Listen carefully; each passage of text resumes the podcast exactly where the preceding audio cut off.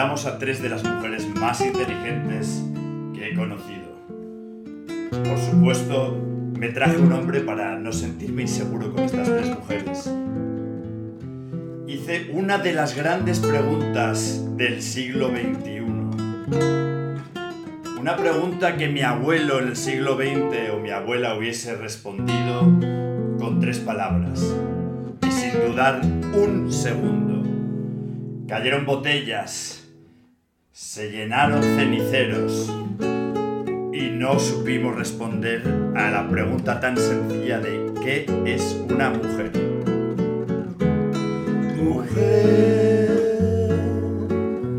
si puedes tú con Dios hablar, pregúntale qué es una mujer, nadie lo sabe explicar.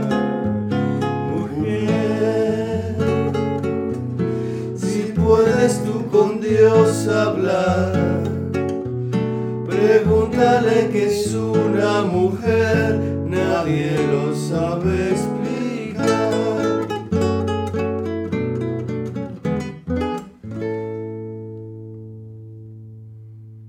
Buenos días, buenas tardes, buenas noches, buenas madrugadas si, si estáis intentando quedaros dormidos con este podcast que espero que os inquiete y que eh, os deje sin sueño. Eh, hoy estamos aquí con dos invitadas que son Coco Dávez, que en realidad se llama Valeria, eh, y también estamos con, con Loreto, Loreto Sánchez Seoane, Mm, Coco Dávez, que, que hace de todo, hace cuadros, ilustraciones, camisas, fotos, podcasts comprometedores. Y, y a ver si le pongo en algún aprieto. Eh, también estamos con, con Juan Domínguez, que, que- que está aquí porque es un buen amigo y, y- y le he dicho que me daba miedo discutir ciertas cosas ante dos mujeres insurrectas, o sea, que necesito a alguien que me, que me lance un salvavidas y, y que, me dé la razón de vez en cuando. Y aviso a navegantes que a lo mejor nos metemos en jardines, porque hoy vamos a hablar un poco de la guerra de los sexos. o sea yo como no tengo Twitter, puede, puede que me libre de la hoguera, pero Juan corre peligro. Eh, y estamos con Loreto, que, que ha escrito... eh, bueno, está Eva Serrano, pero Eva Serrano siempre dice que no está. Entonces, eh, es- está como sin estar, o sea, baja como un deus ex máquina de vez en cuando, interviene. Lo que oís son eh, brindis, que no sabemos muy bien por qué brindamos. eh, pero bueno. Esta presentación, Sí, esto es la bajada. Eh, y eh, Loret, Loreto ha escrito un libro en Círculo de Tiza que se llama Te quiero viva burra, que se inserta en, en la tradición geográfica eh, de, de- de las vidas y pasión de gente ejemplar que, que reivindica, que se reivindica para una causa. eh, que, que hoy en día no, no hablamos de gente ejemplar porque es como de colegio de monjas hablar de gente ejemplar, eh, eh, hablamos de gente inspiradora. ¿no? Eh, y luego además has escrito en, en No me cuentes cuentos eh, y, y- y los dos libros, además lo- mi mujer ha ilustrado en los dos libros, o sea que todo me pilla como muy cerca. Eh, y, y también hay, hay otro libro dentro de todo esto el- el- el- que, que- que yo fue el primero que encontré antes que, antes que, el, que, los, el tuyo y que, y que el otro, que es un libro colaborativo, que el, el de Good Night Stories for Rebel Girls. Eh, eh, y bueno, entonces, o sea, ¿por, por qué proliferan estas historias que de repente vamos a, a hablar de historias de, de- Vamos a contar historias de mujeres, ¿no? Y, y- y- y ¿qué está ocurriendo? Pero me tengo que poner un poco intensa, porque, Sí, no, todo lo que porque al final ya hablas de gente ejemplar, ¿no? Y yo creo que lo, lo que caracteriza ¿no? a las mujeres, tanto de mi libro como No me cuentes cuentos, que es un recopilatorio de cuentos, ¿no? Para enseñar a los niños mujeres que antes no se conocían, es lo contrario, ¿no? Es decir, son mujeres poco ejemplares, pero que tuvieron una importancia tanto artística, literaria, eh, y que no se las reconoció, ¿no? Yo creo que por eso proliferan ahora, porque no las conocíamos, entonces nos apetece leerlas. No sabíamos quién eran ciertas mujeres del siglo XIX, incluso del siglo XVIII, ¿no? Y, o incluso del siglo XX. Y ahora las ponemos sobre la mesa y nos empieza a interesar. Decíamos, oye, no sabía que esta mujer que compartió eh, a lo mejor generación ¿no? con García Márquez, ¿no? o, o que era amiga de Lorca, eh, tuvo una obra tan prolífera y tan importante, ¿no? Y de repente lo lees y te llama la atención. Yo creo que es más interés ¿no? o curiosidad que, que otra cosa. Y también la necesidad pues, de, de traerlas y de, y de conocerlas. Y de rescatarlas del olvido. Por, por- a mí me hizo ilusión el, el de Good Night Stories for Rebel Girls y, y- y luego los otros dos, No me cuentes cuentos, y el otro que ya se lo leerán pronto.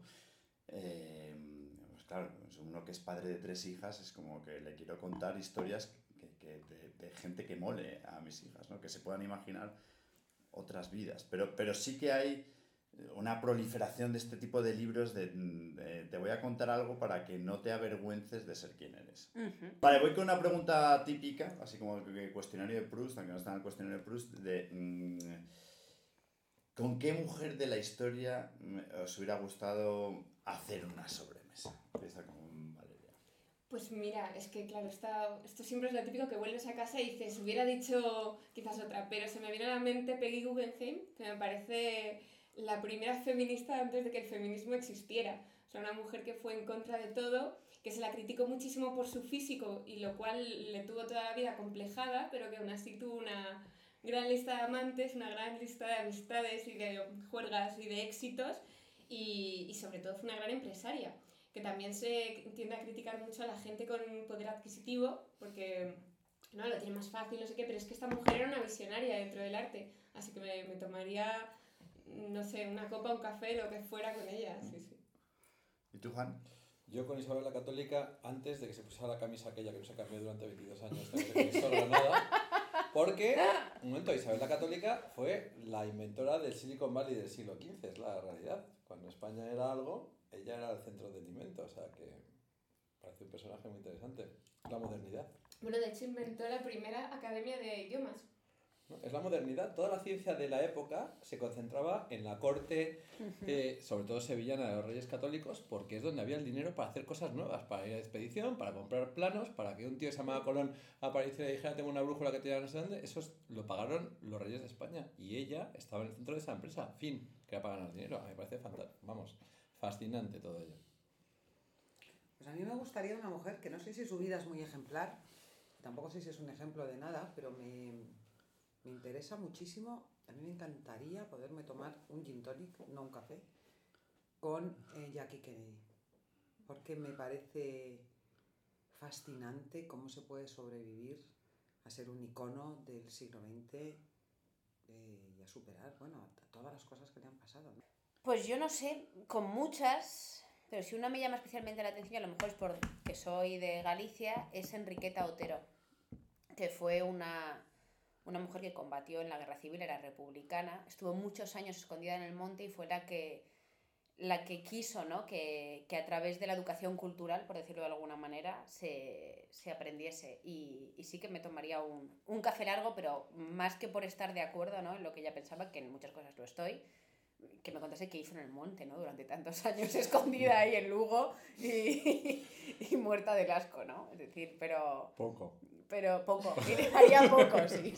Pensar demasiado y, y comer poco, pero, pero sí. Y sobre todo me encantaría tomarme cafés con las mujeres de... Es decir, la mujer de García Márquez, la eh, mujer de Cortázar, es decir, ¿dónde estaban estas mujeres? ¿Qué hacían y qué veían? Me encantaría saber qué veían y, y qué intuían. Vas a pillar, ¿eh?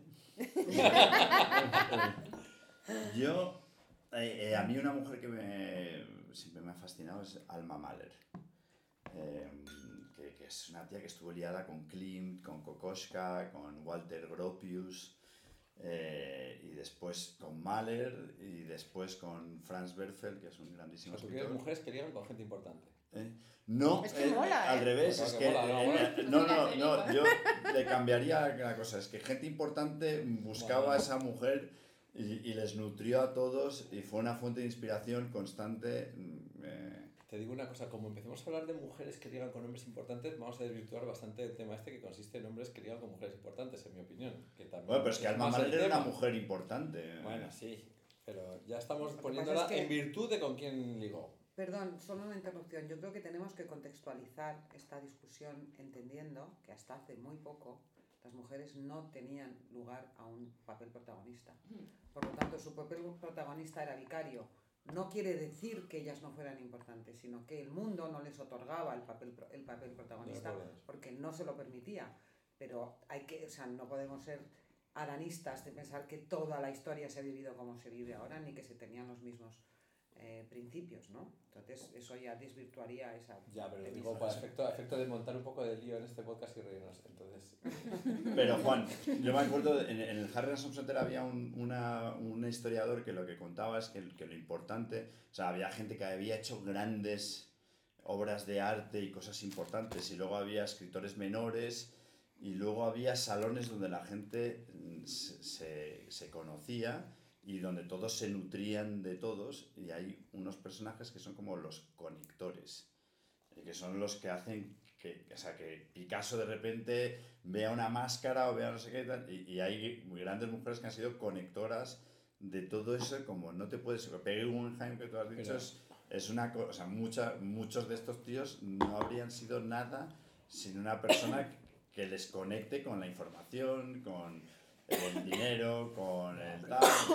como es que estamos hablando de una cosa que yo creo que es un error sustancial acerca del entendimiento de las épocas. Desde el siglo XXI se está hablando como si la mujer no hubiera existido, no hubiera tenido ningún tipo de papel en la vida de la gente del momento. Y sí lo tenía. Lo que no ha ocurrido es que la gloria se la lleva a la mujer. La gloria en el sentido del historicismo, ¿no? Lo que ha quedado guardado en la enciclopedia, el libro que se ha publicado, etcétera, etcétera. Pero vamos, yo no creo que en ningún momento eh, la mujer no haya tenido un papel importante en la vida de los demás. Eso es, eh, y en la parte conectora, quizás el reconocimiento social ha estado más discutido, pero la Claro, pero al existencia... final ha, ha tenido un papel de, de mantener, ¿no? Es decir, de ser base de... eh, Y de cuidado. Claro, es decir, cuidábamos a nuestros hijos, cuidábamos a nuestro marido, no faltaba la comida, no faltaba una casa limpia, lo que permitía a la mujer era que el hombre se desarrollase intelectualmente, mientras la mujer tenía que quedar apartada. Y si la mujer intentaba desarrollarse intelectualmente, no estaba bien visto, incluso sus ideas no eran exactamente las, las correctas, aunque tuviese ideas igual que un hombre. Pero al tenerlas igual que un hombre estaba hasta más visto porque a lo mejor era promiscua o, o era medio prostituta o medio libertina, ¿no? Entonces, hemos tenido un papel de sustento, por decirlo de alguna Tú- manera. Tú mismo has contado la historia de tu tatarabuela o tu bisabuela, que era la que mandaba en algún momento en su vida. Eh, yo veo en mi familia que mi bisabuela era la que llevaba los pantalones de la casa, y la que mandaba y la que tenía el dinero además, y la que tal, y la que tenía las ideas. O sea, yo creo que estamos, o sea, de verdad, creo que estamos hablando desde un punto de vista un poco discutible acerca de la... O sea, yo estoy de acuerdo que en la parte de la gloria de la academia, de lo que permanece como la esencia y como el canon, las mujeres no están representadas. Comprado. Ahora, de decir que las mujeres han sido cero izquierda y se han dedicado a tener niños, creo que hay una, distancia- Hombre, grande. ha- hablamos de mi bisabuela, de tu abuela, cuando eran mujeres que no eran capaces de sacar dinero si un hombre no se lo Mm. permitía, que no eran capaces de divorciarse si un hombre no se lo permitía, que si en algún momento decidían irse los hijos se los quedaba el tío porque ellas lo estaban haciendo mal, es decir, todo es un poco, está un poco idealizado y hablamos de ellas porque es algo poco ocasión, es decir, poco normal. Y son mujeres fuertes para una época en la que la mujer estaba bastante comprimida ¿no? en, en, en su casa y sin poder tomar ciertas decisiones. Bueno, el problema de, o sea, de, de esta, de esta educación a través del relato heroico, que, que haces del relato de, de la exaltación de- del rompedor de moldes o de, o de la rompedora de moldes, el problema de, digo, del problema de la educación de- desde el relato heroico, de rescatar así, hacer una geografía, es la exaltación o sea, de, de ese rompedor de moldes o rompedora de moldes que al final la mayoría de la gente tiene una existencia silenciosa, ordinaria, bastante mediocre eh, y, y- y es un poco frustrante de todo eso, porque a mí me gustaría que evocásemos a esa mujer que, que nunca será contada, ¿sabes? Que, en ninguno de estos libros y, por ejemplo, que a vosotros haya marcado eh, vuestras vidas, o sea, qué mujer anónima que no va a salir en ninguno de esos de esos libros de, de Aratos. O sea, yo, yo pienso en mi abuela, ¿eh? O sea, pero, pero no- por ejemplo, venga, Valeria, No, a mí me pasa igual, claro. Yo creo que las grandes heroínas están muy cerca. Y a mí mi abuela cuando me contaba también Mm. que vivía en Galicia, que tenía que irse a escondidas de su marido a pedir un crédito, que nunca se lo daban porque ella no, no estaba como escrita en ningún lugar donde ella trabajase, aún así llevando todo el negocio familiar con siete hijos y demás. A mí cuando me dice, yo me cogí un, un billete a Madrid con mi madre y con mis siete, con mis siete hijos, dejando a mi marido diciendo, mira, yo me voy a buscarme la vida, a montar un restaurante, a montar lo que sea, tú haz lo que quieras, que yo me voy, a mí eso me parece de una valentía en la época, eh, sobre todo viniendo mi abuela de donde venía, que es una mujer muy católica, con un sentimiento de culpa enorme por, por su propia religión, y me parece eh, tremendo. Entonces, como tantas otras, o sea, yo creo que hablamos de nuestras abuelas y siempre hay un punto ahí no inspirador que dices, hostia, es que ella hizo esto en esta época. Y a mí eso me da siempre como mucha fuerza. ¿Por qué el salto a las abuelas? ¿Por qué eliminamos a nuestras madres? Porque eran más Porque yo creo libres, que ¿no? eh, también era la época más Eh, complicada. Y las madres han sido más libres, han podido estudiar, han podido... No, y Sí, con, abuela- con las abuela madres uno siempre ¿eh? tiene Todavía. conflicto, con las abuelas no hay conflicto. También es verdad. Pero con las madres hay conflicto porque es la generación justo anterior y, está Tienes más negociando. información. ¿Eh? Tienes más información. Sí. Están más cerca de tu época, las entiendes mejor a lo mejor. ¿no? A las madres, pero eso depende. O sea, yo que soy más mayor que todos vosotros juntos y mi abuela se sacó la, me parece que tengo el título por ahí, se sacó la carrera de Derecho en el año 32, antes de la guerra. Sí, claro, pero todo, bueno, entonces era alguien eh, en la República y sería alguien muy llamativo también para su época. Pues llamativo sería, pero te quiero decir que no es una cosa heroica ni única. Es decir, las abuelas, tiene razón él, en la narrativa, las abuelas son más fáciles de identificar como heroínas porque están más lejos. No, porque no hay conflicto. Yo creo que no hay conflicto. Pero a mí lo, o sea, lo que quería decir con todo esto es o sea, que, que en la narrativa moderna lo que debe de ser una mujer y, y los moldes que tiene que romper y, y de la- y las cadenas de las que se tiene que librar, un- una señora que hacía eh, la comida de los domingos, que era el pegamento de, de la familia, era lo que hacía que tal, eh, eso está desprestigiado hoy en día. O sea, no, ya no va a existir esa mujer. O sea, eh, eh, yo creo que esa, esa mujer no se quiere que exista. O sea, que por, por muchas razones. O sea, yo tampoco querría que, mi- que mis hijas de repente viviesen como eh, que tuviesen ese papel de, de, de que la de renunciar a todo para que la, para que la familia funcione y tal, pero, pero a todos o sea, nos sentimos como un poco deudores de eso, ¿no? Es lo que nos, lo que nos gusta. También creo, y doy una perivuelta, que habrá mujeres que sí que les apetezca eso, ¿no? Es decir, habrá mujeres que sí que les apetezca no currar, estar con sus hijos y ser las que hacen las comidas de los domingos y juntar a toda la familia. Y creo que hay una parte de este movimiento feminista que me encanta y estoy muy a favor, que esas mujeres también las deja un poco como, eh, lo estás haciendo mal. No, no, lo está haciendo mal. Es decir, lo que mola del movimiento feminista es hago lo que me da la gana y como me da la gana. Yo elijo. Si yo decido quedarme con mis hijos y ser la que hace la comida de los domingos, es igual de legítimo que si tú decides trabajar nueve horas y no recoger a tu hijo del colegio y, y ser tú también la que la cabeza de familia, ¿no? O no tener hijos incluso. O no tener hijos, o, o ese, lo que hablábamos antes, ¿no? De estábamos hablando de, del poliamor, o tener un marido, una mujer y, y dos hijos por cada lado. Es decir, que cada uno haga lo que mola de esto, ¿no? Es que cada uno podamos hacer lo que nos dé la gana. Antes era algo muy masculino, el hago lo que me da la gana, y ahora también es femenino, ¿no? Pues me siento cómoda con una mujer, un marido y cinco hijos y tres perros. Pues es maravilloso. Tengo una pregunta de un oyente que me ha preguntado antes. Si vosotras creíais que la libertad sexual de la parte de las mujeres, que tiene que ver bastante con el tema de poder elegir si quieres una pareja, si no, tienes muchas o no, ¿es feminista o no es feminista? Para mí sí. O sea, vuelve a ese momento en el que tú eliges lo que quieres. ¿El feminismo es elegir? Para mí es tener la libertad de poder elegir lo que tú quieres. No entiendo eso. ¿Por qué dices si el feminismo es elegir? estoy preguntando. O sea, para- Ya, pero hay algo en tu cabeza. No, que no, te estoy, estoy, estoy preguntándolo, estoy preguntando. Es que el feminismo o es igualdad o es elegir, es que no, no, no estoy muy seguro. O sea, No, pero la igualdad está en eso, elegís vosotros, Perdona, ¿no? perdona, perdona, no, es que yo no estoy de acuerdo en eso. O sea, yo no creo que la igualdad consista en poder elegir y la libertad total. La igualdad consiste en que primero me someten a unas reglas, unas son las eh, positivas y legales y otras son las de las costumbres que todos Morales, son morales. Bueno, es las, decir, las tú... mores, las costumbres, olvídate de morales, porque puede ser moral o inmoral. Lo que te quiero decir es que No, no, no, no, es muy importante lo de moral o inmoral. Es moral que un hombre se acueste con cinco mujeres una semana y le damos una palmada en la espalda, incluso para las mujeres es moral que un hombre haga eso. Pero Mm. es inmoral que una mujer lo haga. Es decir, es muy importante cuando la moralidad afecta a los dos sexos por igual. Bueno, yo ¿eh? creo que es una cuestión más ética que moral, si me preguntas a mí. O sea, pertenece más al, al hábito social que a la costumbre eh, más, más íntima y más del derecho natural, que es la parte de, la- de las mores, las costumbres que Sí, están muy sí, sí, arraigadas, sí. ¿no? Entonces yo creo que es una cuestión ética, si quieres. Ahora, dicho esto, yo sí creo que lo que ha cambiado es la ética de la sociedad. O sea, el feminismo ya no es poder acostarte con quien quieras. Hombre, Pero es que-. O sí, o ta- no, pero también, es decir, pero sí que es esencial Es decir, que yo pueda elegir qué hago con mi Claro. cuerpo y cuántas veces lo hago es, es importantísimo. Sí, pero que no es el, el- la semilla del feminismo, o sea, no, No, pero es, eso, es parte del- otra, claro, Claro. otra, otra de las estas, es decir, y sobre todo hay algo que es muy importante. Antes la mujer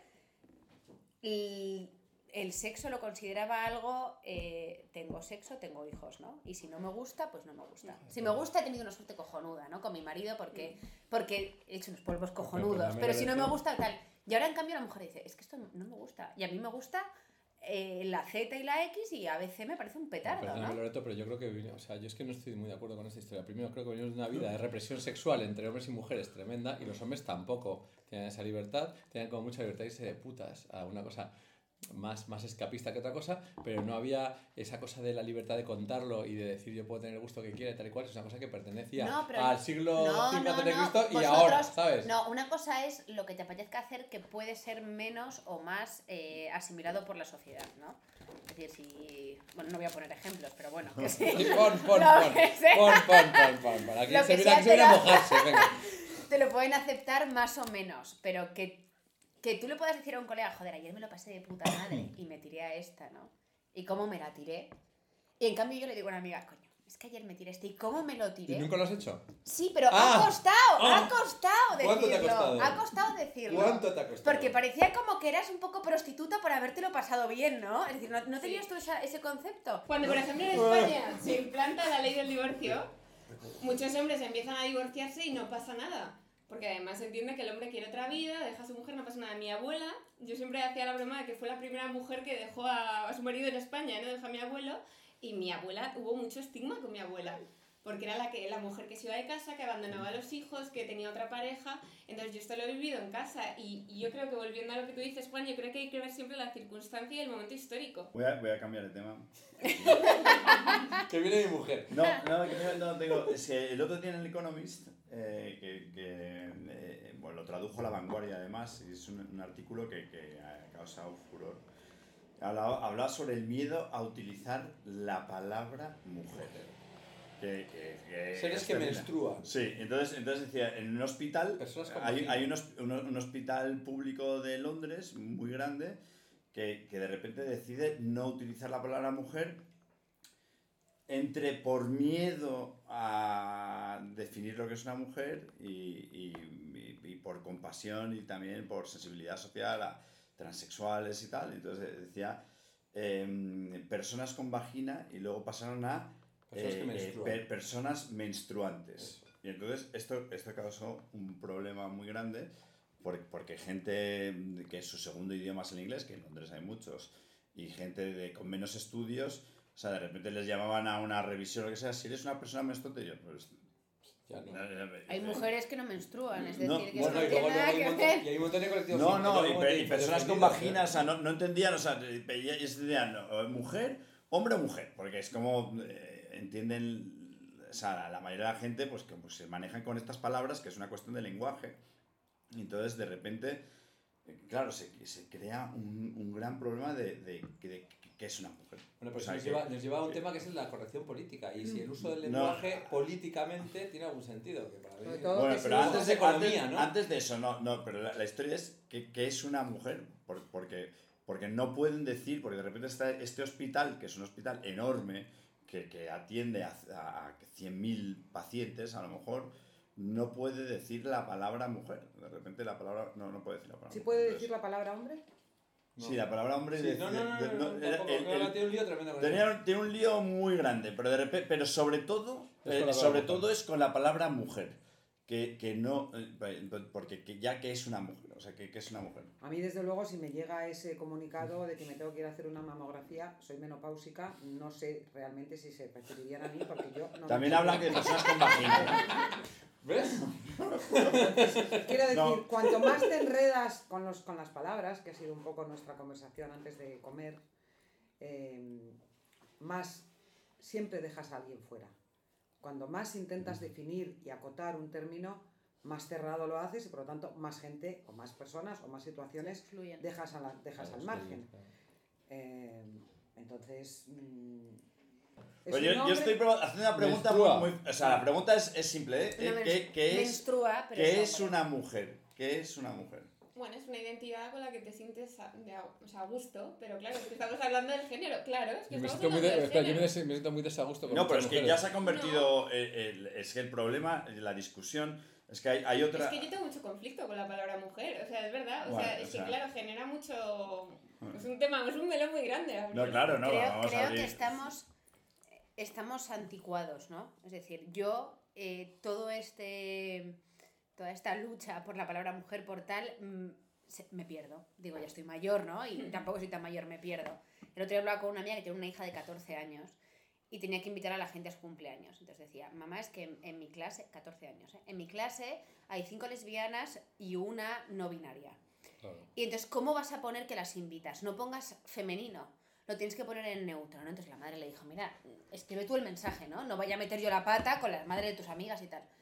Y decía, mi hija tiene claro, y cuando yo le digo, pero a ver, entonces, ¿por qué sabe tu amiga, no? Que es no binaria, o por qué saben tus amigas que, que no son mujeres, sino son hombres, ¿no? Y le dijo, mira mamá, igual que cuando tú eras pequeña, los gays o las lesbianas estaban mal vistos en el colegio, ahora ocurre lo mismo, pasa que dice, mi, mi generación ¿no? es menos conflictiva y los aceptamos todo, ¿no? Entonces digo, es que a lo mejor nos hemos quedado viejos y esto no somos capaces de entenderlo, ¿no? Como la abuela no entendía que, que se... aceptamos la Pero- pero- heterosexualidad como un patrón La heterosexualidad ya... no nunca se, se cuestiona. Sí, Pero, no, pero y son que- cosas distintas, porque una cosa es la distinción de género. Vamos a ver, yo creo, por ejemplo, Pero el va otro- muy ligado. No, no estoy seguro de esto. El otro día en el colegio de mis hijos, una niña, que es una chica, como la clase de mi hija, ella habla siempre con la E, nunca habla de las mm, chicas, habla de los chiques, o sea, ha utilizado este tipo de, ter- de terminología. Ella es una, una chica, pero se define como chique y le gusta un niñe y sale tal. Entonces, es una cuestión muchas veces de definición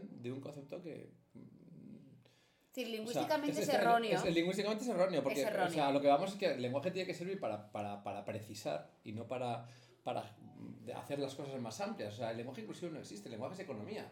Se trata de, la poesía se trata de hacerlo lo más concreto posible y es el final del lenguaje, ¿no? Y ahora estamos metiéndonos en este lío que es un lío semántico, no es un lío identitario, creo. Sí, Sí, pero es un tiene, sí, es que tiene mucho que ver con... la parte identitaria lo es, no, la parte Claro. identitaria está clara, existe, pero aquí la parte, estamos creo separados. Yo, ¿no? perdonadme que insista en la pregunta, porque, porque- porque- o sea, vuelvo a la pregunta de qué, qué- qué es, qué es ser una mujer, porque si no es un hecho biológico, entonces, ¿qué, qué es? O sea, ¿qué es?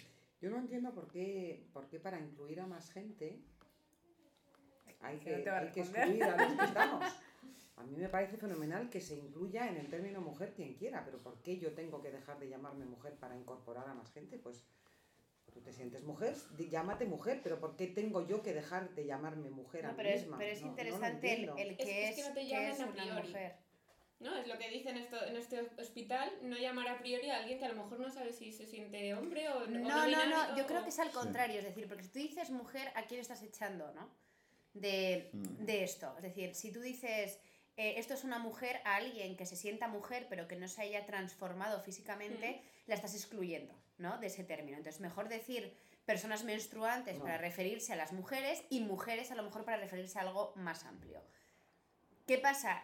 Estoy totalmente en contra, que es lo que decía Juan, ¿no? El lenguaje es economía, el lenguaje tiene que ser correcto, ¿no? Hasta que pienso que ese lenguaje o, o esa falta de ortografía, ¿no? Por decirlo de alguna manera, puede hacer que la vida de una persona sea un poquito más fácil. Es decir, que a lo mejor esos adolescentes utilizan un lenguaje que a nosotros no nos parece correcto, que nos parece incorrecto, que la RAE considera incorrecto, pero que a ellos les hace la vida un pelín más fácil y, y menos jodida. Y entonces ahí digo, te lo compro. Es decir, te compro todo lo que a todo el mundo le haga la vida mejor y le haga más feliz. Pero A ¿No? mí si para definir algo en lugar de una sola palabra tengo que utilizar tres, no- me hace la vida un poco más complicada. Y no. sobre todo me obliga a anticiparme a la sensibilidad de alguien a quien no conozco. Eh, A lo mejor no anticiparse, pero sí cuando te lo dice y estoy en contra, no voy a decir nunca niñes. Es decir, y lo siento mucho, debo estar mayor, pero, pero entiendo perfectamente ¿no? que a lo mejor alguien no se siente identificado en niña o en niño. Y su manera de ser feliz o de encontrar un hueco, que esta sociedad es muy de huecos y de mm, manadas, ¿no? Y de tal, sé llamarse niñe. Y entonces ahí es feliz. Pues Pero- si él es feliz, yo le voy a llamar niñe de Pero aquí a perdona, dentro es de que 20 niñe, años. niñe ¿no? no es, es, que niñe es al revés. Niñe es Pero una espera, de... espera, espera, espera, estáis diciendo a niña y yo os he hecho una, pre- una pregunta que seguís sin contestarme, porque excluyendo el hecho biológico de personas con vagina o personas menstruantes, lo que quieras, es, o sea, ¿qué, qué es ser una mujer? O sea, eh, No o sea, lo sé, que- no que- lo sé. pues que es que se ha vaciado de contenido, o sea, que, que- que es una cosa que, que a mí me fascina, que de repente ya no sabemos definirlo. Antes era mu- muy, fácil, o sea, veías una... ah, no, tiene tetas y... Bueno, di tú y que es una es mujer. ya está, o sea, ¿Y ¿Qué es una eh, mujer para ti como escritor ¿Eh? y poeta? Y vasco. No, claro, yo, para mí es un hecho biológico y, y absolutamente innegable, o sea, pe- pero, pero, pero luego, a- a- o sea, claro, la vida te va enseñando, no, que esta persona se siente mujer, pero su cuerpo no se corresponde, tal, eh, eh, que suele ser una, un porcentaje que es que no es ni un 1%, pero eh, claro, tienes, tienes que acomodar... Pero no estás contestando que es una mujer. No, no lo sabemos. Ah. No, es que es la movida. O sea, eh, eh, heavy. O sea, hay una tía que no sabéis si habéis seguido eh, esta polémica, una profesora de, de la Universidad de Sussex de filosofía que se llama Kathleen Stock, eh, que, que es una movida que, que, o sea, tiene, ahora mismo tiene protección policial, ha tenido que poner cámaras en su casa y tal, todo porque ha escrito un libro que se llama mm, eh, Material Girls, y entonces eh, lo que ella, ella afirma que el sexo biológico existe. Y que, y que existe el, el- el sexo, es que es bastante increíble que discutamos esto, pero, pero que, bueno, lo dice. Y dice que, que, o sea, que, que tendría que haber lugares realmente para, o sea, pa- para, para las mujeres como pues, el cuarto de baño o la cárcel o cosas así que, que deberían de estar fuera de, de- o sea, fu- fuera del campo de, de los lugares donde puedan acceder gente que se pide ser mujer siendo hombre. O sea, que Se pide ser mujer, quiere decir, Es el que sexo no como se elección. pide, ¿no? El género como elección, mejor dicho. Ah, no, bueno, no, no sé, pero eso es lo que ella, yo o sea, no estoy hablando con mis palabras, estoy citando de... de- Claro, del pero esto habría de- que darle la vuelta, de- ¿no? Es decir, eh, el ejemplo más claro lo tenemos en la serie que ha sido súper famosa de La Veneno. Cómo La Veneno acaba en una cárcel de hombres. Mm. ¿Cómo es posible que alguien con el aspecto de La Veneno, en una cárcel donde a lo mejor hay tíos que llevan 10 años sin, mal dicho, follarse a una tía, ven a ese cañón de mujer. ¿no? Entonces todos los instintos básicos van hacia ella. Es decir, eso es un lugar peligroso. Es meter es meter a un cañón dentro de 100 tíos que llevan sin follar 10 años. La, la estás matando, la, la van a violar seguro, ¿no? Entonces, no es tanto el miedo que tú puedes tener a meter a un hombre que dice ser mujer. No, bueno, es que un hombre que dice que ser mujer para que poder entrar en una cárcel de mujeres o en un baño de mujeres en determinados sitios, ¿no? O incluso ser considerada mujer a nivel legal, ha tenido que pasar un procedimiento. Sí. Ya, pero Entonces, que- no es elijo ser mujer hoy y mañana vuelvo a ser hombre. No, es decir, has pasado un proceso, eh, es un proceso largo, jodido, complicado, por el que no creo que nadie se quiera meter simplemente por el hecho de que sea más fácil ser mujer. No hay O pero hombre, pero ¿no? entonces, ¿qué No, pasa con nadie el- quiere hacer eso. o Claro. sea, es durísimo. Es horroroso. Pero entonces, ¿qué pasa con el caso opuesto? Que es eh, el hombre que elige ser mujer y se mete en los Juegos Olímpicos. Es el típico caso un poco chorras, pero real. No, ha habido una medalla de oro. una medalla, y bueno, y la, esta Caster Semenya, esta que no está claro si es una mujer o un hombre. O sea, hay un montón de. Y ahora mismo resulta que a partir de- del año que viene, creo, eh, con definirte como mujer, puedes participar en cualquier categoría, en la categoría que te corresponde según tu elección, Juegos Olímpicos. Con lo cual hay una ventaja abrumadora. ¿Tú ves que hay una ventaja? Yo creo gigantesca. que hay mujeres de todos tipos. No, no, perdón. Estoy yo que no muevo un pie y de repente habrá una colega No, que no, sea no, acero puro y, y muchísimo más, La- más la- fuerte la- que lamentable- lamentablemente no es verdad porque tienes un nivel de testosterona y una musculatura distinta y hay una cosa fisiológica que no es física, no es fisiológica. Entonces, hay una serie de cosas que son esenciales a la zoología. Es que muchas veces en esta cosa se nos olvida que somos animales y parece que todo está en el espíritu, en el alma, ¿no? Y yo creo que el animal en esto se olvida. Y el animal, el animal existe, reside, tú tienes un montón de cerebro que no es racional y todas esas cosas están pasando. Entonces estamos sustituyendo en gran medida, y esto nos va a costar un pleito posiblemente, y a mí que me manden al hierro a vivir, pero... Afganistán. Afganistán, ahí voy a estar muy feliz. Eh, hay una, una cuestión que, que se ha convertido en la protesta del que se queja, ¿no? Esa cosa de la cultura del ofendido, de la cancelación y tal y cual. Entonces, eso hay cosas que, mm, queramos o no, no pueden ser solo electivas.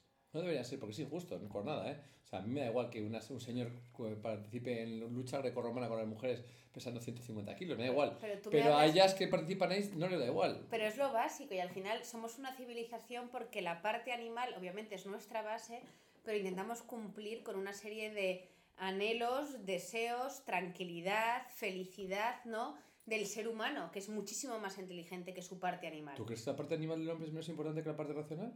¿De verdad? Yo, yo creo, fíjate, yo creo que sí. Es decir, eh, a lo mejor no menos importante, pero legislamos también para la parte animal, ¿no? Pero legislamos con la parte racional.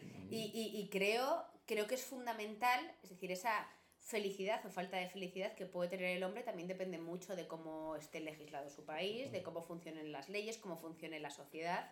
Y, y no me importa eh, errar en ciertas cosas si eso hace más feliz a un porcentaje amplio de la población. Que yo creo que estamos todo el rato ¿Sí? planteando que es una elección y sí. no es una elección. O sea, tú no naces diciendo, quiero ser mujer. Lo eliges después. O que, no, no, porque yo quiero decir, no, no lo veo así. O sea, yo mm, me considero una persona bisexual y yo no he, ele- no he elegido que me gusten también las mujeres. Y es más, si pudiera haber elegido, hubiera elegido que no me gustaran las mujeres, porque he sufrido mucho por ello. Pues yo hubiera elegido ser bisexual en cualquier momento, pero no, lo- me tocaba. O sea, es que no sé si eso es una cuestión. Por eso porque no es una elección. Entonces no creo y es que tampoco te abre, creo el, que haya te más... abre el panorama. ¿no? No, pero tampoco creo que haya más porcentaje de hombres que se sientan mujeres, porque a lo mejor también creo que las mujeres que estamos mucho más estigma- estigmatizadas estamos todavía un paso por detrás de, de todo ser. esto y luego además que tenemos la sensación como de invasión de, de estos hombres que se sienten mujeres. Vamos a ver, invasión en qué sentido, en que nos ponen en peligro, que es que yo he oído en plan, no, es que estos hombres se quieren meter en nuestro baño para violarnos, ya nos violan los hombres. No hace falta que se metan en un baño de mujeres, no hace falta que se, que se sienta mujer y se vistan a lo mejor más femeninas, no sé cómo sería la palabra. O sea, todo el rato lo estamos planteando como una elección y es que creo que es frivolizar Estoy bastante. de acuerdo. A mí me pasa de- desde hace un tiempo, y yo creo que de esto lo hemos hablado, que te estás en una cena y de repente una mujer se levanta y dice, porque vosotros, Así vosotros sí. Lo de, Vosotros, lo de ¿no? porque vosotros. Pero tenéis un problema con eso. No, tenéis no, no, vosotros no, no. no, no, no, tenéis no, un no, problemón tremendo. No, porque yo- cuando no decimos, no eh, lo os, sentís, soporto. os sentís identificados No, constantemente. es el pecado original. No, vosotros. no. Yo, yo, yo, pero vos, pero- pero- Bueno, pues a lo mejor ya vosotros- era hora porque éramos nosotras, No, pero, pero- no tiene nada que ver con eso. no tiene nada que ver Pero con no, eso. pero No como a mí- nosotros. A mí cuando me hablan de... Porque vosotros... eh, O sea, ¿en qué momento hemos pasado de hablar entre tú y yo a en vosotras y Encarnar un vosotros? colectivo. No, me Y- pasa. y entonces me- yo no. paso a ser parte de un colectivo enorme que incluye A la los mitad de la población del mundo. Vale, eso es, a un, mis eso, es, no, abuelos, eso es un error, a- pero, a- pero no, os 4.000 tenéis que, personas. no os tenéis que sentir tan, es decir, tan identificados con eso. Yo discuto con mi marido cuando digo, ¿por qué tal? Y me dice, macho, no me metas en el mismo, Claro, en el mismo me saco. ¿no? Y digo, eh, eres tú el que te mete, no te sientes aludido. Es decir, mm, aléjate del saco y ya está. No hay que sentirse aludido. El vosotros es los hombres, igual que dirían vosotros los españoles o, o vosotros los talibanes. Es decir, entréis dentro porque sois hombres, que es ser un hombre, ¿no? Pero sois hombres. Claro, no, no, Muy bien. Entonces entre eso, pero esa, esa, ay Dios mío, me siento mal porque me dicen vosotros los hombres sois machistas y yo no soy machista, que hablen solamente por estos. ¿Qué pasa? Y aquí me voy a poner en plan filosófica. Aparece en el escenario un partido político que decide que todo lo que nosotras estamos diciendo y todo lo que nosotros pedimos es erróneo. Es decir, que aquí no hay un problema, no existe el problema. Aparece el otro día una tía en el Congreso de los Diputados con una camiseta que no sé qué ponía, el no es no, el sí es sí o lo que sea, ¿no? Diciendo que es que el sí es sí se estaba metiendo en la cama de los españoles. Que ella quería follar tranquila y que nadie le dijese. No sea que tenía... Esteban. No, no sé. María Jacobo. Macarena Olona. No sé. No, era otra, era otra. Era otra. Y decía, La que negaba el Me Too. Sí, sí, que decía, no, no me tú, decía. Y decía, no, porque estoy harta y a mí que no se metan en mi cama, porque ¿qué voy a estar diciendo? Que sí, sí, sí, sí, mientras lo hago. A ver, no, palurda, no es eso. Es decir, es que ya llega un momento que, que no nos estamos dando cuenta. Es tan fácil como, como saber identificar cuándo algo es consentido y cuándo no. Es facilísimo. Es decir, creo que todos sabemos cuando alguien quiere algo y cuando alguien no lo quiere. El sí es sí simplemente es un lema para abarcar todo ese consentimiento no explícito que se da a la hora de mantener una relación sexual. Pero aparece esta colega y dice eso y se carga todo el este. Entonces sois vosotros contra nosotras. Yo, eh, eh, eh, yo quiero, yo quiero lo del sí es sí, el, el no es no, que obviamente es incuestionable lo de to- todo, lo que tenía que ver con la- la- el consentimiento en el sexo. Obviamente sí o no y tiene que estar muy claro. Pero en. O sea, Pero a que está claro sin decir sí o no. No. ¿Lo tenemos todos claro? Por favor, es decir, no Sí, me digáis claro, claro, claro que de claro. repente os sentís coartados porque A no os firma un papel de no, No, sí, consentimiento, no, de verdad. aquí me, me voy a jugar la vida. No. Me, no, tío, me voy a jugar la vida y, y- y menos mal que no estoy en Twitter, eh, pero, o sea, no, pero hay una cosa que, que es, en, hay una zona gris del consentimiento que es la zona de la, del cortejo, de la seducción, ¿no? Donde, donde o sea, que no me pongas la mano en el muslo, en una teta, eso es sí o no y está clarísimo. Pero en la zona del cortejo, que es donde entra el acoso y todo este tipo de cosas que son feísimas y que por supuesto que no, pero claro, o sea, uno tiene que tener la oportunidad, o sea, una segunda oportunidad, no te enamoras, si no eres Brad Pitt, es que solo ligaría a Brad Pitt, o sea, el tío que es feo, no, hombre. espera, déjame, déjame que termine de, de- deja- déjame que desarrolle el argumento, o sea, le veo a Valeria ahí que va, va a venir, eh, Sí, eh, sí, viene como viene un con- toro. no, viene, viene con el cuchillo entre los dientes, pero, pero excluyamos el, el acoso, ¿no? Del, del tío que no acepta el no como respuesta, pero, pero sí, o sea, te- o sea, yo creo que, por ejemplo, que la poesía, las acrobacias, eh, la música, todo eso, ha existido de gente que, que, o sea, como no soy el más guapo, pues, pues tengo que aprender a, a dibujar o hacer la voltereta hacia atrás o a mm, tirar una manzana al aire y hago así con una flecha y tal. O sea, la gente tiene que, tiene que si no tiene plumas propias, las tiene que construir. Entonces, y, y tiene que poder enseñarlas para, para poder ligar. Necesita, o sea, yo, yo- es que yo me acuerdo, yo, yo me enamoré de una chica con 14 años y, y sabía que estaba totalmente fuera de mis posibilidades porque no jugaba al fútbol y no hacía nada tal. Y, y- y lo único que sabía era escribir bien, tenía que leerse tres o cuatro artículos que escribes en la revista del cole tal. Era un proyecto de años. ¿sabes? Pero, pero eh, sí, sí, al final funcionó, funcionó. Pero me- que tardé dos años porque yo mi- mis... ¿Cuánto mis- tuviste que escribir? No, coño, es Iba a que, jugar claro, fútbol no no, mis artes eran otras. Y entonces, o sea, el revertirse, el amor cortés de, de, de, de- o sea, de la poesía de los trovadores y tal, era eso, cómo, cómo consigues la transustanciación del no en un sí. Entonces, claro, una cosa es ser un pesado y un acosador, pero, pero otra es como intentar brillar un poco y pensar que tienes una segunda oportunidad, porque es que si no, claro, solo liga a Brad Pitt, ¿no? O sea, a ver, Valeria, ¿qué vas a decir? A ver, yo digo que el arte de la seducción es válido, pero en ese momento en el que empieza, eh, desde luego puede seguir si empieza un juego por parte de las dos personas. Cuando el- la otra persona se queda sola es porque hay un claro no, pero lo que a mí me toca mucho las narices, diré, es que es muy fácil hacerse el tonto. O hacerse ¿Cómo? la tonta. Sí, o sea, la gente que no entiende que el no es no. O sea, la gente que dice, no, es que no fue explícito. Yo creo que somos todas las personas somos explícitas cuando queremos serlo, pero jugamos a esto, a, dar- a no darnos cuenta de que no era un no. Hmm. Y ahí empieza el acoso, y ahí empieza lo molesto. Y muchas veces pretende ser a lo mejor elegante en decir, oye, hasta aquí, pero llega un momento que ya es muy incómodo por eso, porque hay una persona al otro lado haciéndose la tonta, como que no se da cuenta y como que ¿Tú crees que alguna vez te has pasado de la raya? eh, yo he tenido que ser muy cortante No, y no, muy gorda. al tú, te, revés, tú te has al pasado de la revés. raya. Ah, al revés. ¿Has sido insistente molesto? ¿Molesta? No, porque yo intento mm, tener ese lenguaje común entre O personas. sea, ¿Nunca Entonces crees que nadie se ha si podido no sentir va, molestada por un avance tuyo? Pues a lo mejor, no lo sé, a lo mejor sí, nunca me lo han dicho, no lo sé, no me lo he planteado porque siempre he intentado como ser respetuosa.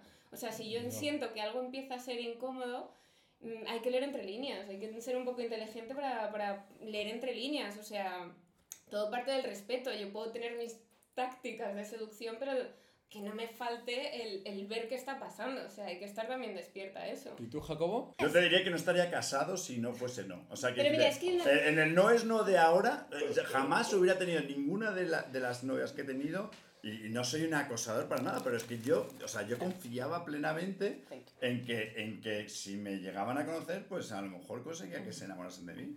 Y me, y me costaba más de una... no una- creo que haya sido un acosador en Claro. la manera que lo estamos Más, o sea, diciendo. vamos. O sea, yo creo que son dos tácticas. O sea, el decir, oye, yo quiero que me conozcas y voy a seguir, pero Hmm. siempre está ese juego por parte de la otra persona de dejarte Tendrías en una puerta hacer como que abierta. no, pero sí. Mm. El hacer como que no, eso es otra cosa. Pero luego está esa táctica que yo detesto, que es voy a ser pesado hasta que ya de pesado me diga que sí. Y eso ya me parece psicópata. Ya.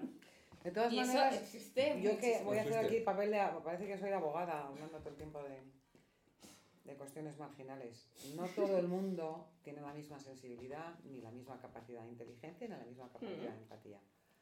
Entonces, se puede llegar con esta situación a un, a un problema de una especie de nuevo calvinismo bastante aterrador también y, y sobre todo muy, muy, muy castrador, eh, que hay leyes ya que es que miden el número de segundos que puedes mirar a una persona sin que eso se considere acoso. Yo soy muy miope y hasta que enfoco, pues a lo mejor tardo 25 segundos, ¿sabes? Eh, entonces no sé hasta qué punto aquí se entra en ya en una especie de quema de brujas. Es complicado y no todo, no le pides, igual que se asume que no todo el mundo tiene comprensión lectora o la misma capacidad de comprensión lectora, eh, también dependiendo un poco de tu entorno o de tus orígenes o de tus costumbres, hay cosas que no todo el mundo va a percibir igual. Ayer leía que Bill Gates, que ahora parece haberse descubierto como un, una especie de acosador monumental, estaba con un problema legal porque había mandado un mensaje a alguien que trabajaba con él que no era ni siquiera eh, implícitamente eh, acosador, pero dejaba traslucir que tenía cierto interés en esta persona. Bueno, el, sim- el hecho de que él fuera su jefe se considera ya una cuestión de acoso. El mail en cuestión era pues, una técnica de seducción de este señor, por ejemplo. Es verdad que desde una posición de poder, pero ¿merece eso ¿Qué la crucifixión de alguien? Eh, es una especie de piropo, un halago. estaba estupenda, me encantó ir al teatro contigo, no sé qué. O sea, me, que te gustaría verte, que repetir, en fin.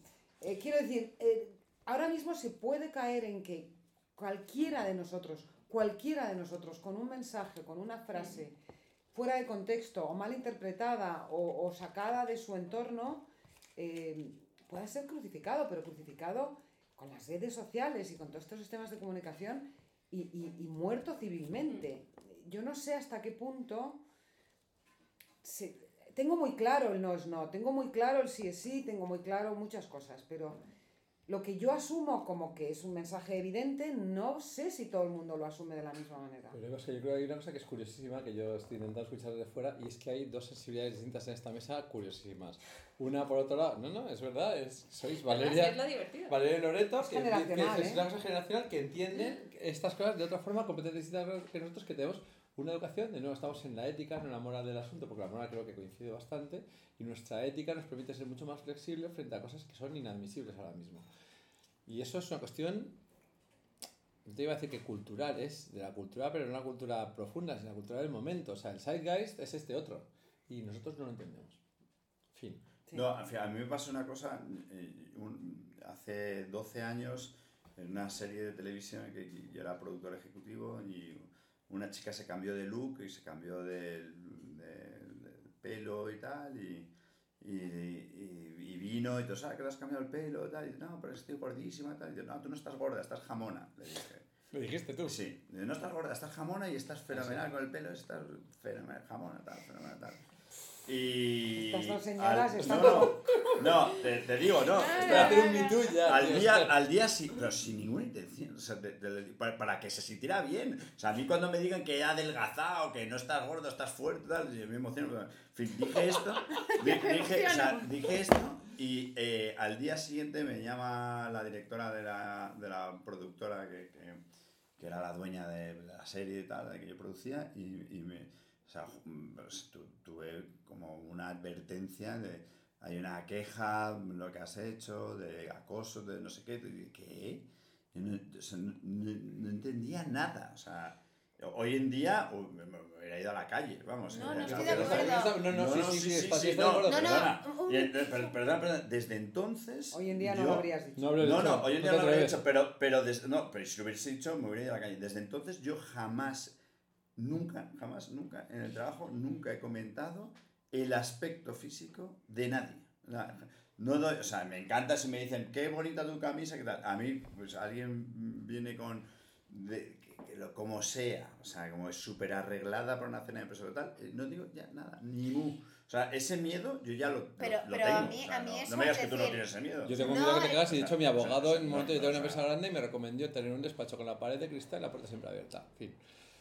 Jamás te de- o sea, que se te oiga. Pero Sí. eso está bien. A mí parece está bien. No, pero al final, es decir... Está bien, porque ha habido muchas mujeres que han vivido permanentemente con miedo. Yo no conozco, yo tengo ya una edad provecta, no conozco a ninguna mujer de mi generación Que no que no haya sido acosada No. en el trabajo, en su casa, en el colegio, en el metro. O sea, para mí, para mi generación, cuando yo tenía 15, 16 años y cogía, y cogía el metro, tu madre te advertía cuando entres en el metro, búscate por favor un grupo donde haya mujeres. Porque lo normal, lo, lo anormal era que no entraras en, entraras en el metro y no hubiera un tío que te arrimaba la cebolleta, que te tocara el culo, que te... ve- O sea, era lo normal. Entonces, hemos- eso se hecho- asumía como normal. Eh, hemos Sí. hecho, es decir, Entonces hay me la, parece la bien, teoría oye, está del pues junco, ventanas ¿no? El- abiertas, el, junco, el junco está a la izquierda y lo queremos poner recto, ¿no? Porque en este caso, pues no sé dónde está el junco, pero igual en un lado y lo queremos poner recto, ¿no? Entonces, para ponerlo recto, al junco hay que tirarlo, ¿no? Hacia el otro lado por completo. Y una vez que sueltas, el junco se queda recto. Creo que está ocurriendo eso. Creo que estamos llevando todo a un límite porque buscamos un término intermedio. A mí me dices, si yo estoy gordita, no, tú no estás gordita, estás jamona, ¿no? Y yo me río y no pasa nada. Por cómo tú lo acabas de decir, no pasaría nada. Otra cosa es que otro tipo... No, te lo digan con otro tono, es que el tono varía no, mucho. no, no, perdona que te digo No, perdona, varía no, no, no, eres mucho. Perdona, Varía perdona. hasta la cara Perdona, que pones al decir mira, las cosas. Sí, ahora hay mismo yo tengo. vocero hay- dos casos, hay dos casos que yo. Estás jamona, es decir, Claro. es que es esto es jamona que me acaba de decir Eva al oído. Ya. Es pornográfico. Pero, pero, escúchame una cosa, mira, hay dos casos que están pasando ahora mismo. Uno es el del caso de una persona que es el responsable en España de una gran plataforma de televisión de pago estas modernas, no puedo decir el nombre, que al que yo conozco, por cierto, y que ha sido acusado por otra persona que trabaja en él, que yo también sé quién es, de comentarios eh, en contra de, eh, lo- del colectivo LGTB. GTBI. Y eh, entonces, en lugar de ser despedido, lo que ha sido ha sido mm, no solo reprimendado, como se diga esto, eh, en la empresa, sino públicamente escarnecido. O sea, se ha publicado en la prensa tal y cual. Cosa que, bueno, no entiendo si funciona bien. Esa es una. Que yo creo que esas cosas ocurren y bueno, pues hay que tener. O sea, cuando esto viene de la ofensa, que es lo que uno siente, hay que medirlo bien, porque muchas veces la forma que tú dices, que es como lo entiendes tú, porque el referente y el que, el que, el que escucha y el que dice son cosas distintas, entonces no tiene nada que ver. Y la otra cosa es que yo tengo un amigo, muy amigo, que era Senior Vice President de Facebook, era el tercero por debajo de Mark Zuckerberg. Y este se acaba de jubilar. Y dice, mira, el 80% de mi tiempo, de mi tiempo que vale millones de euros, creo que cobra ese tío al año, se dedica a dirimir problemas de gente que está ofendida sobre algo que alguien ha dicho dentro de la empresa, que son problemas de orden interno. ¿Por qué? Porque la ofensa personal se refiere al tono de alguien que ha dicho. Entonces todo funciona Pero como estamos ofensa. hablando de cosas distintas. No, es no. decir, una cosa son los ofendiditos, que me Es que ponen yo- de muy mal humor, entonces- entonces- que se ofenden por todo. Se ofenden porque de repente Anaí Simón, eh, maravillosa escritora y una tía con mucha potencia, dice que le encanta que sus amigos lleven 14 años juntos. Y entonces de repente aparece una panda de ofendidos y le llaman fascista, tú lo que quieres es la represión de la mujer a través del matrimonio. Entonces dices, vale, estáis como chotas, ¿no? Os dejo apartados a un lado. Eso además es un mundo Twitter, porque tú a mis padres les preguntas, ¿qué carajo le está diciendo Anaí Simón? Y mis padres no saben por dónde les Pues viene el aire, es decir, es mundo Twitter. Y esa tía, en cambio, mis padres sí que la leen y se pueden sentir súper bien al leer a Anaí Simón, pero es el mundo Twitter. Y otra cosa muy diferente es ese tipo de acoso. ¿Qué pasa? Que lo hemos llevado otra vez a un extremo. Pues sí. Una cosa es que un tío en tu trabajo te acose laboralmente, sexualmente, que se puede acosar con palabras. Y otra cosa es que un colega de trabajo, tú le digas, macho, estoy gorda, y te diga que no estás gorda, estás jamona, venga, tira. No, no, pero Y yo tú de no, repente pero yo no es- hagas, hagas esa esta. Pero yo decir, estoy contigo, eso estoy totalmente de acuerdo. Lo que quiero decir es que hay un momento en el que, to- como todo se convierte en un tema de lo que te, por lo que te puedes sentir ofendido, eh, es que no se me ocurre decir una frase para que no sea que sea absolutamente vulgar y que da igual, pero, eh, joder, tu coche pierde aceite. Entonces alguien dice, pierde aceite, sinónimo de ser gay, este tío va en contra del colectivo gay. Tal, es una chorrada, porque Claro, tu pero coche pierde estamos, aceite porque tiene un estamos metiendo Entonces- a todos entonces- los ofendiditos también dentro del feminismo. Parece No, que no, como nos no, ofendemos no, las feministas, fe- todos se meten en ese espacio de ofendiditos y creo que son cosas distintas. Pero ¿nos No. parece que en todo caso, pese a todo y pese a todas las confusiones que se puedan dar y seguramente situaciones injustas en las que hay gente que es linchada innecesariamente. Está bien que ahora uno, antes de decir ciertas cosas, Lo cuide, las sí. piense. Sí, por supuesto. O sea, porque Por al final el, el- el pensamiento subconsciente, a base de, digamos, eh, eh, educarlo mínimamente, pues, de- pues deja de ser subconsciente para pasar a ser consciente, ¿no? De la misma manera que en España era una expresión normal, este es un perro judío, ahora no lo dices porque evidentemente es un horror. Pero si ya el hecho de que te hayan puesto cortapisas a que ciertas cosas no se dicen, pues hombre, yo pienso que la gente que ha tenido un poco la sartén por el mango en, en un momento puntual pueda decidir, pueda asumir que ciertas cosas son peligrosas decirlas, me parece un logro. Eh, Decirlas y hacerlas. Creo que en el fondo es una Otra. batalla ganada. Otra cosa que quiero tocar antes, eh, de- la de que se extiende, a- es- a- y es en el mundo de la escritura, que, que aquí estamos en un podcast de una editorial, se extiende la idea de que para escribir sobre mujeres eh, tiene que escribir mujeres. Y, y esto lo estamos viendo, en- yo que trabajo en el mundo del guion, o sea, de repente hay una imposición de cuotas, de, no, de- o sea, ¿cómo? Lo hemos visto con la poetista esta de, del, del speech de Biden, de... Y con lo que pasó con el primer planeta. No, y bueno, el premio Planeta y todo esto, pero, pero de- de- es que, que yo para mí, a mí me parece un horror que es como una negación de la literatura, que la literatura es ponerte en la piel de otra persona, mm, o sea, no, no, necesitamos a marcianos para escribir de marcianos, ni, ni a romanos para escribir de romanos, entonces, pero, pero esto de repente se ha constituido, o sea, como, como una verdad, o sea, si yo voy a vender una serie y, y no tengo por lo menos una cuota 50-50, eh, eso sí, si tengo eh, si son todo tías no hay un problema, pero como haya más tíos que tías, ahí hay un problema. Eh, Eso está... Sí, o sea, yo tengo la sensación de que en el mundo de la cultura estamos ya, eh, o sea, como mm, perfilando todo en que cada libro que leemos tiene que ser autobiográfico o autoficción. O sea, ya no damos mm, cabida a que pueda ser pura ficción. Entonces creo que otra vez volvemos a un extremo absoluto donde mm, en el arte empiezan a poner límites por todas partes. También creo que es una consecuencia de estos tiempos. O sea, al final estamos viendo momentos tan polarizados, tan tensos, que es lo que tú decías. Creo que necesitamos pasar por aquí para reaprender un montón de conceptos y que no deja de ser una consecuencia. El arte también le iba a tocar, siempre le pasa, con todas las consecuencias sociales. Pero creo que será algo momentáneo dentro de todo esto y espero que lo sea, porque evidentemente a mí no me, o sea, no me afecta que un hombre escriba un personaje de mujer, porque creo que el arte parte de eso también, pero, pero creo que es una consecuencia que no... Que Me no... gusta, me gusta mucho esa, esa historia de que la literatura está convirtiendo en autoficción toda ella. Mm. Es un, o sea, se juzga como autoficción hasta la Mm. ficción, ¿no? Sí, sí. O sea, tengo esa sensación, o sea, catalogamos a los autores y a las autoras por lo que escriben y dices, pero ¿dónde queda el arte? Pero yo porque escriba sobre un asesino no, no soy un psicópata que quiero matar gente.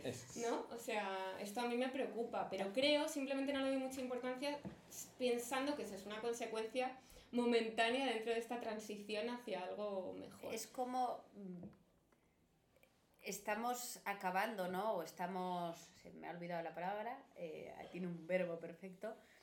Eh, estamos poniéndonos en paz, ¿no? Con, con el pasado. Todo lo que no se había contado, todo lo que no se había dicho, Reconciliándonos. reconciliándonos. ¿No? Lo estamos trayendo. Queremos que las mujeres escriban sobre mujeres porque las mujeres no escribían. Entonces necesitamos que su voz sea más fuerte. El otro día escribí un artículo sobre el Día de las Escritoras. Me decía la tipa que lleva mm, la editora de Alfaguara en Latinoamérica, ¿no? que traía todas las. Decía: Tengo un boom como el boom de los 60 y de los 70. ¿Qué pasa? Que ahora son todo tías. ¿Por qué? Porque antes no había. Entonces han cogido una fuerza tremenda de las ganas que tenían de salir y de contar, y sobre todo las ganas que había de leer, ¿no? De mujeres leyendo lo que pensaban otras mujeres. Estábamos un poco hartas de leer siempre lo que pensaban otros hombres sobre la vida, sobre la realidad, incluso el imaginario de otros tíos.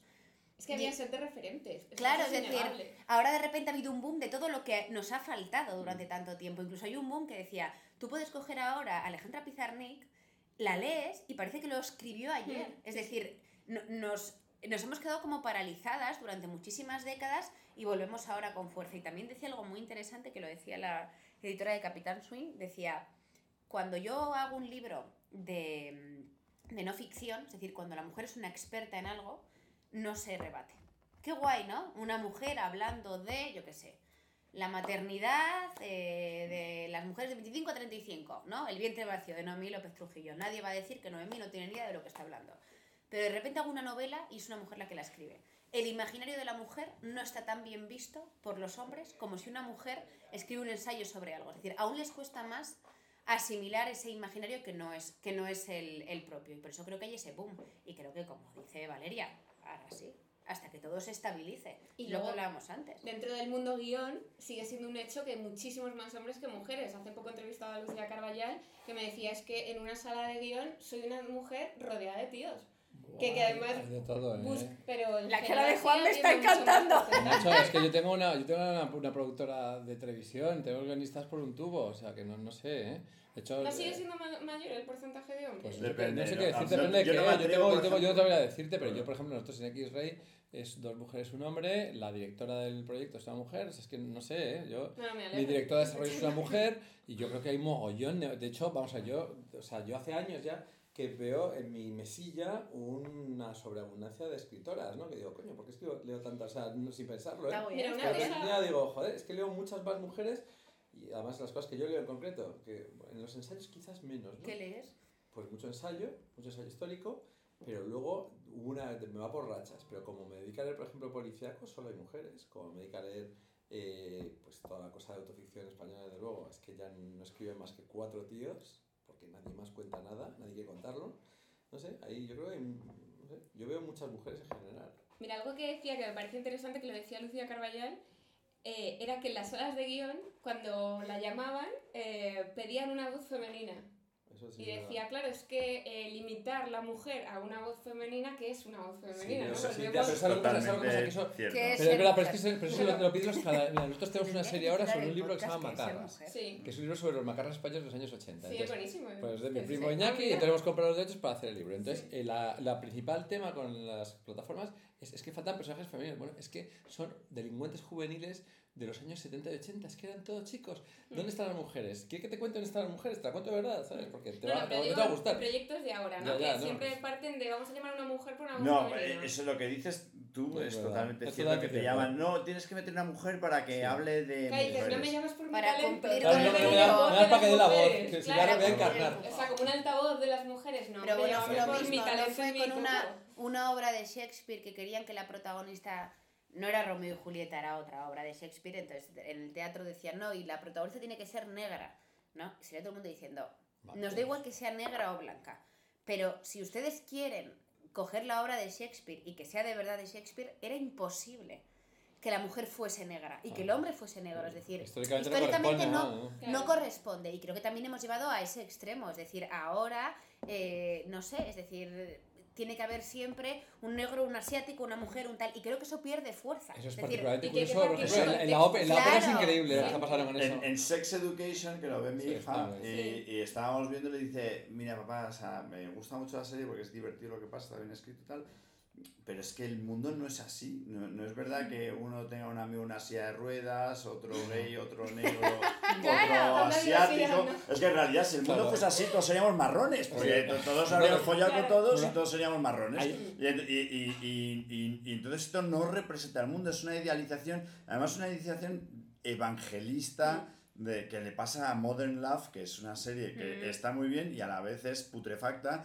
porque todo el mundo escucha vinilos, jazz, vive en un loft y tiene un, un ligue interracial. Ya, ya, por favor. O sea, Pero yo creo que parte del miedo, o sea, que también es esa consecuencia, vamos a meter diversidad por lo que nos pueda caer. Pero es una inclusividad metida a capón. Yo, yo me acuerdo una vez que hubo una crítica tremenda que era, no me acuerdo si era en Time Magazine o en o Roger Ebert, algún crítico bueno de esto, se empezaron a meterse mucho con Friends en las últimas temporadas. Mm. Decía, es que Friends es bastante inclusiva. Y este sacó un artículo diciendo, Friends es la única serie que cuenta la verdad. Porque los chicos blancos de clase alta en Nueva York se apuntan con chicos blancos de clase alta en Nueva York. No tienen amigos chinos, ni negros, ni gays, ni nada. Sino que quieren ligar con tías buenas blancas de Nueva York. Entonces, cuenta la verdad. Ahora, ¿qué pasa con esto? Que es, claro, la pregunta es, ¿la verdad te jode? Hemos resuelto el mundo, la verdad. O sea, no, ya No está. hemos resuelto nada. Está porque resuelto. aquí hay una brecha O sea, no- o sea, solo no una podemos cosa cosa. nunca más a ella, ni No, a nada. fíjate, no,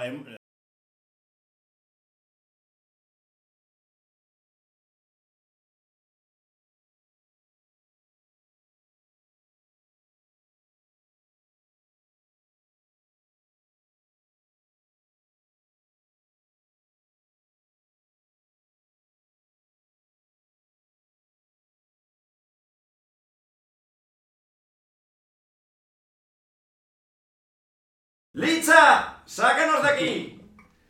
¡Sácanos de aquí que nos estamos liando! Esto no, no tiene fin. No se puede responder. Mujer, si puedes tú con Dios hablar, pregúntale que es una mujer, nadie lo sabe.